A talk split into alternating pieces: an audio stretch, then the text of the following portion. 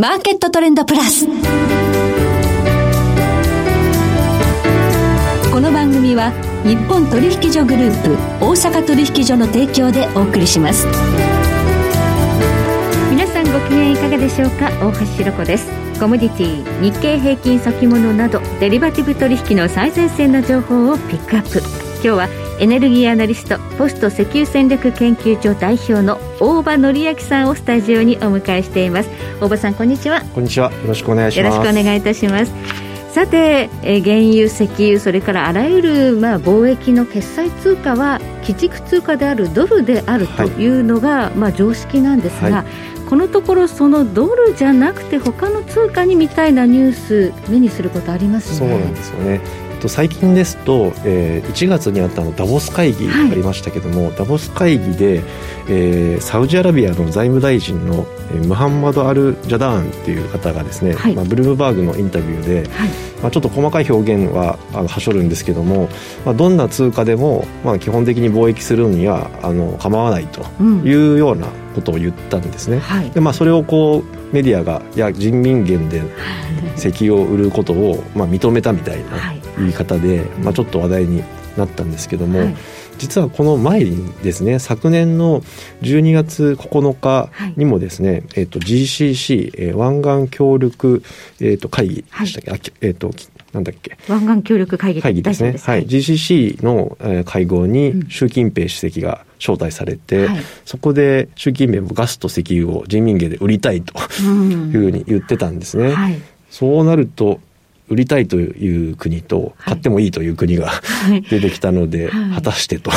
そうすると、まあ、人民元の取引というものが、まあ、広がっていく可能性がある、はい、ということなんでしょうか、はい、まあ、そもそもなぜ貿易決済通貨が、まあ、ドルになったのかとか、はい、今後これが広がっていって他の通貨になってしまう可能性があるのかということについて今日はじっくりとお話伺っていきたいと思います、どうぞよろしくお願いいたします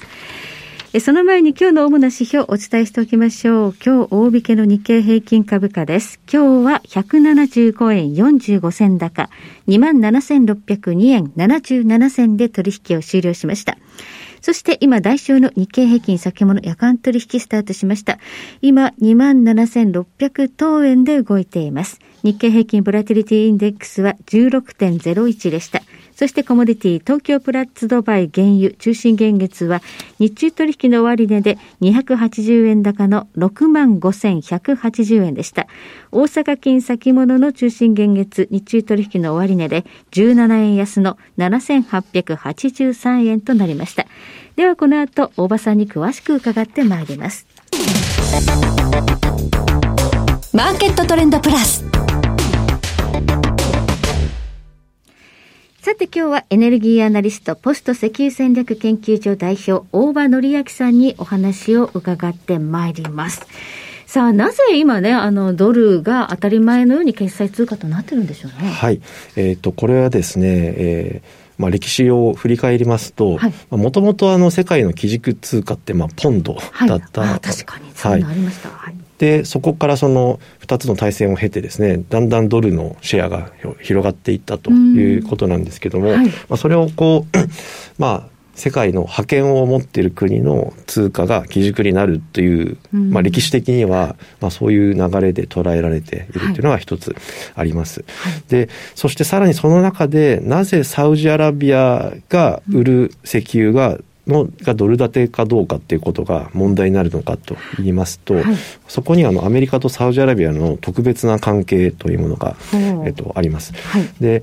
えっと、一番古くまで、えっと、振り返るとちょうど今日ですね、2月14日、えー、1945年、えー、今から78年前になりますけども、はい、あのフランクリン・ルーズベルトと初代、えー、サウジアラビア国王のアブドラ・アジーズでい。るんですけども、はい。はい、あのスエズ運河のえー、近くで、えー、クイーンシー号っていう巡航あ巡洋船の上でですね会談をしてですね、はい、まあ、これからのサウジアラビアはアメリカが守るから、うん、石油を、まあ、アメリカに売ってくれという契約をしたというふうに言われているんですね。はい、でそこがアメリカとサウジの、まあ、軍事同盟の始まりとい。うことになるんですけども、でさらにそこからですね30年ほど経ってえー、1974年に、まあ、ニクソン政権の時にキッシンジャーが、まあ、サウジの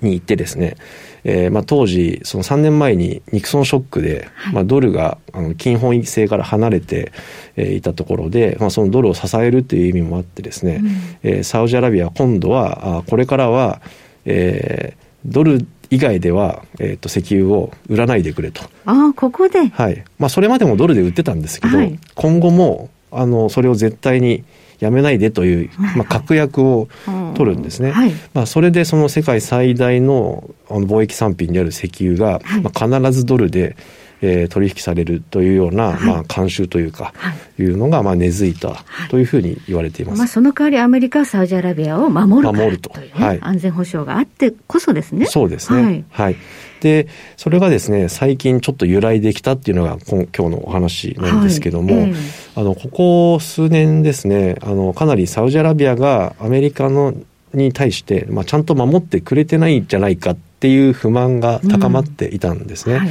で、まあ、いくつかあるんですけども、例えばイエメンで今、紛争、あの戦争してますけども、はい、そこにちゃんとコミットしてくれてないとか、はい、あとアフガニスタンから撤退してしまったとか。バイデン政権失敗って言われてますけど、はい、はい、そしてあとウクライナ戦争の後にですね、うん、あの原油価格を下げたいということもあって、あのイランとの交渉でかなり情報をアメリカが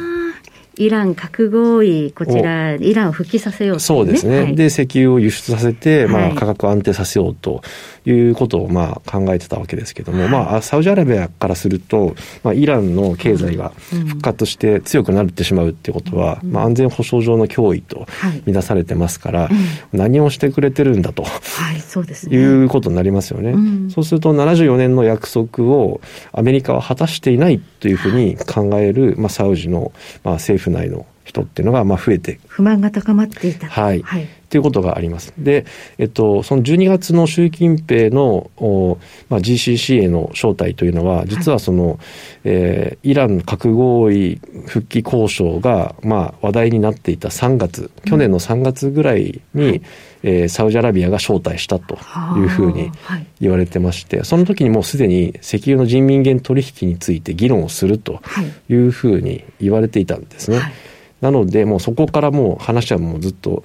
えー、スタートしていて、えー、12月に習近平が売り,、ま、売りますと宣言し、うん、えー、1月に買ってもいいよと。ああ、もうね、ちゃんと演出されてるというか、もうストーリー出来上がってる感じなんですね。すね。じゃあ果たしてそれが実現するのかどうかっていうのが気になるところだと思うんですけども、うんはい、あのまあ、マーケット関係者もそうなんですけども、まあ、そんな簡単ではないっていうふうに、まあ、考えられています。はい、で、まあ、一つにはサウジのまず通貨であるリアドがドルにペグしてますから、はい、あのもしドルが揺らぐとですね、まあ、リアドも揺らいでしまう、はい、のであの人民元取引をやればですね、まあ、サウジアラビアも無傷ではいられないっていうこともあって、まあ、そんな簡単にはできない、はい、でそして安全保障上もサウジアラビアって実は世界で一番アメリカの武器を買ってる国。最大輸出国なんですね、アメリカにとって。そうですね、なので、そんな軍事同盟を、えーまあ、いきなりこう解消するってわけにもいかないので、はい、えー、まあ、そこも簡単には揺らげないと、はい、なるとなんでこんな話してるかとい。うと、はい、サウジアラビアにとって人民元建ての原油取引を、まあ、ちらつかせることにメリットがあるんです。アメリカにもっと真面目に考えてくれそうですね、はい、もっと安全を守ってくれっていう、まあ、そういうメッセージもえー、アメリカにすることもできますし、はい、あの実は中国に対してもですね、はい、あの人民元で取引してやってもいいから、うん、あの代わりになんかお土産をくれと。なるほど、はい、安全保障上の何かあるのかとかね。とか、あとなんかいろいろ投資してほしいとか、はい、何らかの、えっ、ー、と見が、うん、見見返りですね、はい、はい、何らかの見返りをくれというふうに、まあ、要求することもできて、まあ、その見返りの大きさによってはあの考えなくもないぞと。なるほど。いうことが今天秤にかけてちょっと揺さぶってるという感じなんでしょうか、ね、なのでこのメッセージを出すこと自体が、はい、まあ、今の段階ではサウジアラビアの国益になっているということで、まあ、そういう意味では本気のようで本気じゃないと。はいいうふうにも言えるわけですね。今のところは今のところはということですね。はい、ただあのウクライナへのロシアの侵攻の後、はい、ちょっとドル離れが起きているという印象はありますよね。ねやはり今回そのロシアに対してあのドルでの決済というものを通じた、はい制裁はい、スイフトから追い出すとかね。そうですね、はい、あれを見ると、まあ、何かアメリカに睨まれると、うん、あのドル制裁で全部やられてしまうと、はい、いうことを考えると、他の通貨での取引も、うん、まあえー、やっておいた方が、まあ、リスクヘッジだというふうに考える国が増えてもおかしくないですよね。はい、はい実際にあの今、ロシア産原油というものの取引の、ね、制限というのは始まっていますけど、はい、まあ、水面下でディスカウントされたロシアの原油を、まあ、取引している国はありますよね、はい、ありますね。それもドル建てだけではなくて、はい、えっと、中国は元で買っているし、でインドはルピーとか、あと、えー、UAE の、えーと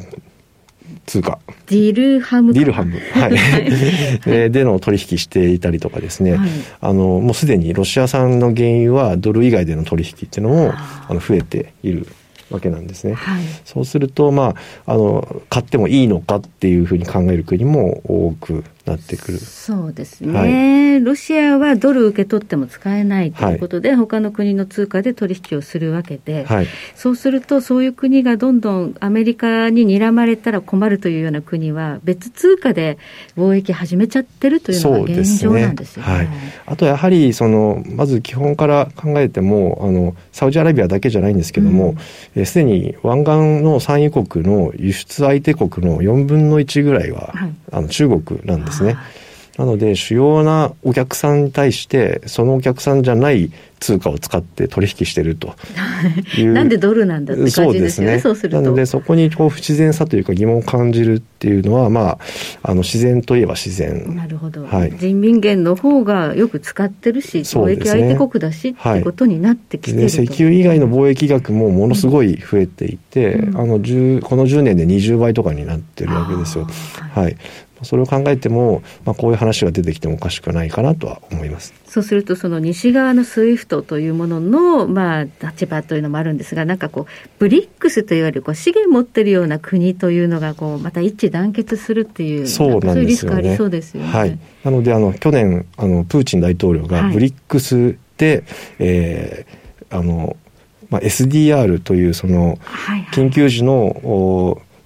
資金になるような、はいえー、IMF がやってるやつですね。特別引き出し権、ね、特別引き出し権をブリックス版で作ろうという提案をしていてですね、まあ、そこともちょっとこの人民元建て石油取引っていうのも、まあ、関わってくる話かなとこれ、ドルの信任が仮に低下するということがあると、石油価格は、まあ、まあ、シンプルに言うと、ドル安っていうのは原油高、うん、ドルドル建てで見た時の原油高ということで、まあ、コモディティ全般に、まあ、高値圧力になることになります、ね、なるほど、インフレ要因になってくる、はい、ということでもありますね。そうですねはい。ありがとうございます。え今日はエネルギーアナリストポスト石油戦略研究所代表大場紀明さんをお迎えいたしましてお話を伺いました。大場さん今日は貴重なお話どうもありがとうございました。ありがとうございました。